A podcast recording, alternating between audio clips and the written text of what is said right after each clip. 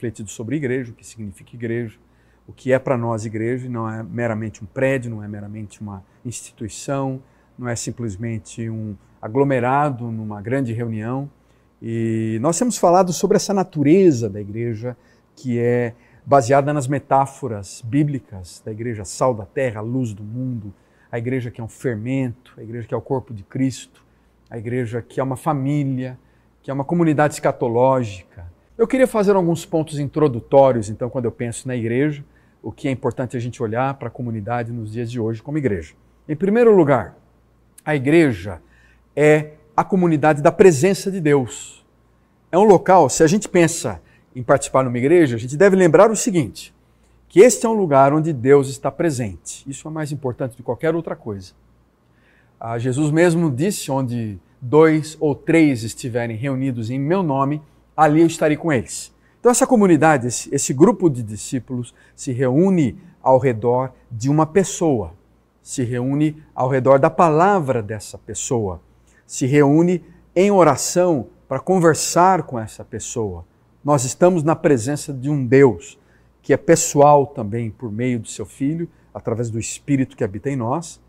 Então, quando você olha para a Bíblia, Paulo, o apóstolo Paulo, empregando a expressão igreja, ele fala muitas vezes sobre essa família, essa comunidade de discípulos, lá em Romanos capítulo 16 ou em Colossenses capítulo 4. Ele fala dessa igreja que se reúne na casa, essa igreja que está presente em cidades, em vilarejos, em lugares diferentes.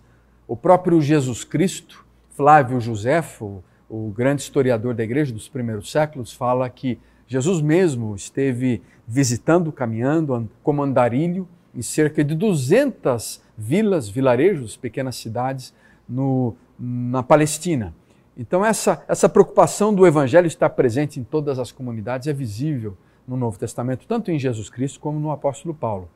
Então, quando o povo é, é, se reúne, crendo que houve algo regenerador nele, houve aquilo que o Novo Testamento fala de um, de um novo nascimento, há um evento interior de transformação, e nós nos reunimos agora ao redor da pessoa de Deus, na presença de Deus, nós estamos na igreja, é a comunidade.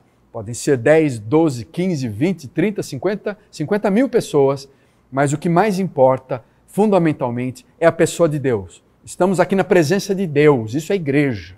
A igreja onde Deus está presente. Se não houver claramente essa centralidade na pessoa de Deus, nós não podemos considerar como uma igreja.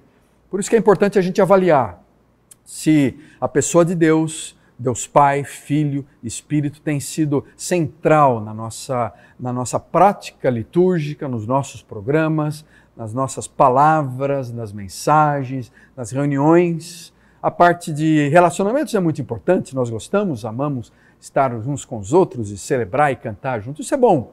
Mas o que define uma igreja, em primeiro lugar, é a presença de Deus. Estamos na presença de Deus. Além disso, quando a gente pensa em igreja, a gente olha para uma comunidade de amor e graça. É uma comunidade relacional, ah, Deus é um Deus relacional, nós sabemos disso. O próprio Deus, ele se manifesta para nós em três pessoas. E esse é um a Trindade é um grande mistério, nós sabemos, mas o Pai é Deus, o Filho é Deus, o Espírito é Deus, e os três ao mesmo tempo são um Deus e com funções diferentes, da mesma substância, mas eles eles agem numa relação comunitária ah, numa relação amorosa, de, de, de, de, parceria, de intimidade, de respeito, onde não há obstáculos, não há, não há quebra nas relações, não há inveja, uma relação perfeita entre três pessoas, num só Deus. E a Trindade é o um modelo para a nossa relação, onde a gente vai aprendendo de forma limitada, de forma imperfeita, falha, pecaminosa, mas a gente vai aprendendo a, a, a reconciliar-se uns com os outros, a perdoar uns aos outros, a aceitar nossas diferenças, a conviver com gente a, frequentemente muito diferente de nós e, e que frequentemente nos irrita com seu jeito de ser, porque nós temos personalidades diferentes, jeitos de ser, famílias, origens diferentes. Mas essa compreensão da natureza social da igreja é importante. Em terceiro lugar, a igreja também é uma comunidade de fé. Nós estamos ligados uh, em Jesus Cristo, recebemos Jesus como aquele que habita em nós, confiamos nele e, e cremos que esse Cristo proclamado no Evangelho, ele, ele existe, ele é verdadeiro. Há evidências na história, nos manuscritos, na história de povos, e que Jesus é, é verdade, Jesus ele é a vida, ele é o caminho para nós, ele, ele estava presente, ele viveu num momento histórico, numa cidade, há, há centenas de anos na Palestina. Esse Jesus está presente também em nós e no nosso coração.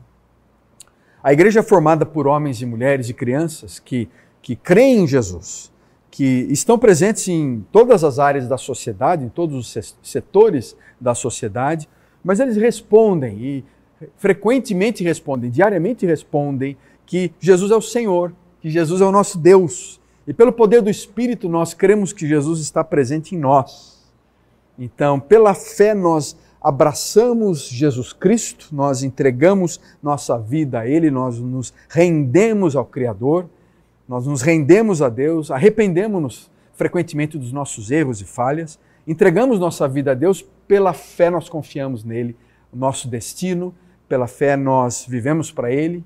Então a igreja reúne gente assim, que confia em Deus, gente que no dia a dia procura entregar a sua vida para Deus gente que frequentemente, diariamente tem suas lutas, tem seus desafios, mas é gente que confia nas promessas, nas palavras de Deus expressas na palavra. E apesar das provações e lutas e desafios, ele abraça essas promessas, ele confia que Deus está presente. A igreja, então, é uma comunidade de fé. Mas além disso, é uma comunidade do Espírito. A igreja revela a própria presença de Deus na vida íntima de nós, por meio do seu próprio ser, do seu próprio espírito que habita em nós. E essa é uma coisa marcante, fabulosa de ser cristão, essa presença do próprio Deus dentro de nós.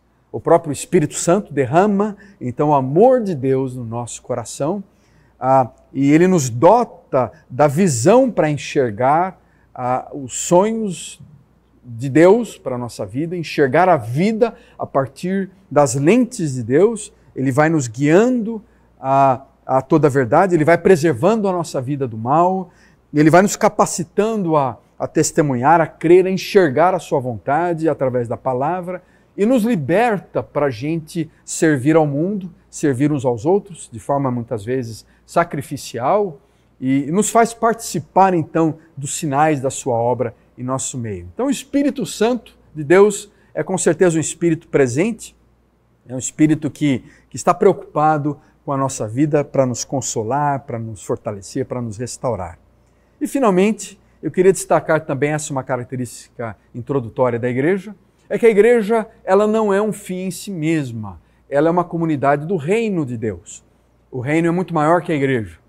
A igreja, essa comunidade de discípulos, é um lugar onde talvez, e, esperamos que sim, ah, os sinais do reino de Deus estejam visíveis de uma forma mais densa, mais, mais presente, mais intensa. Mas a igreja, ela não, não restringe o reino de Deus. O reino de Deus é muito maior. O reino de Deus é toda a sua criação, o universo de Deus inteiro pertence ao seu reino. E onde quer que a vontade de Deus, o governo de Deus, a autoridade de Deus esteja acontecendo em nosso meio, aí está presente o reino.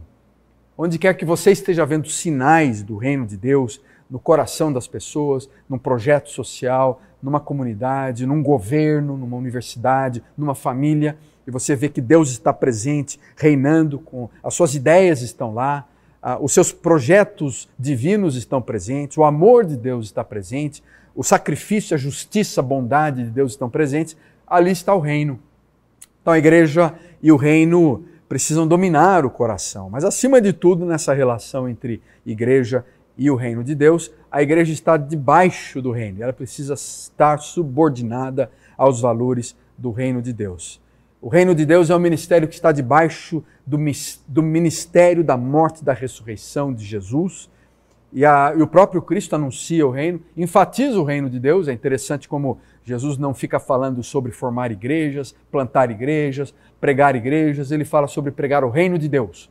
O reino de Deus está em vós, o reino de Deus está perto de vós, o reino de Deus chegou, Então você vê Jesus olhando a presença do reino de Deus e dizendo o seguinte: olha, o reino de Deus está aqui por quê?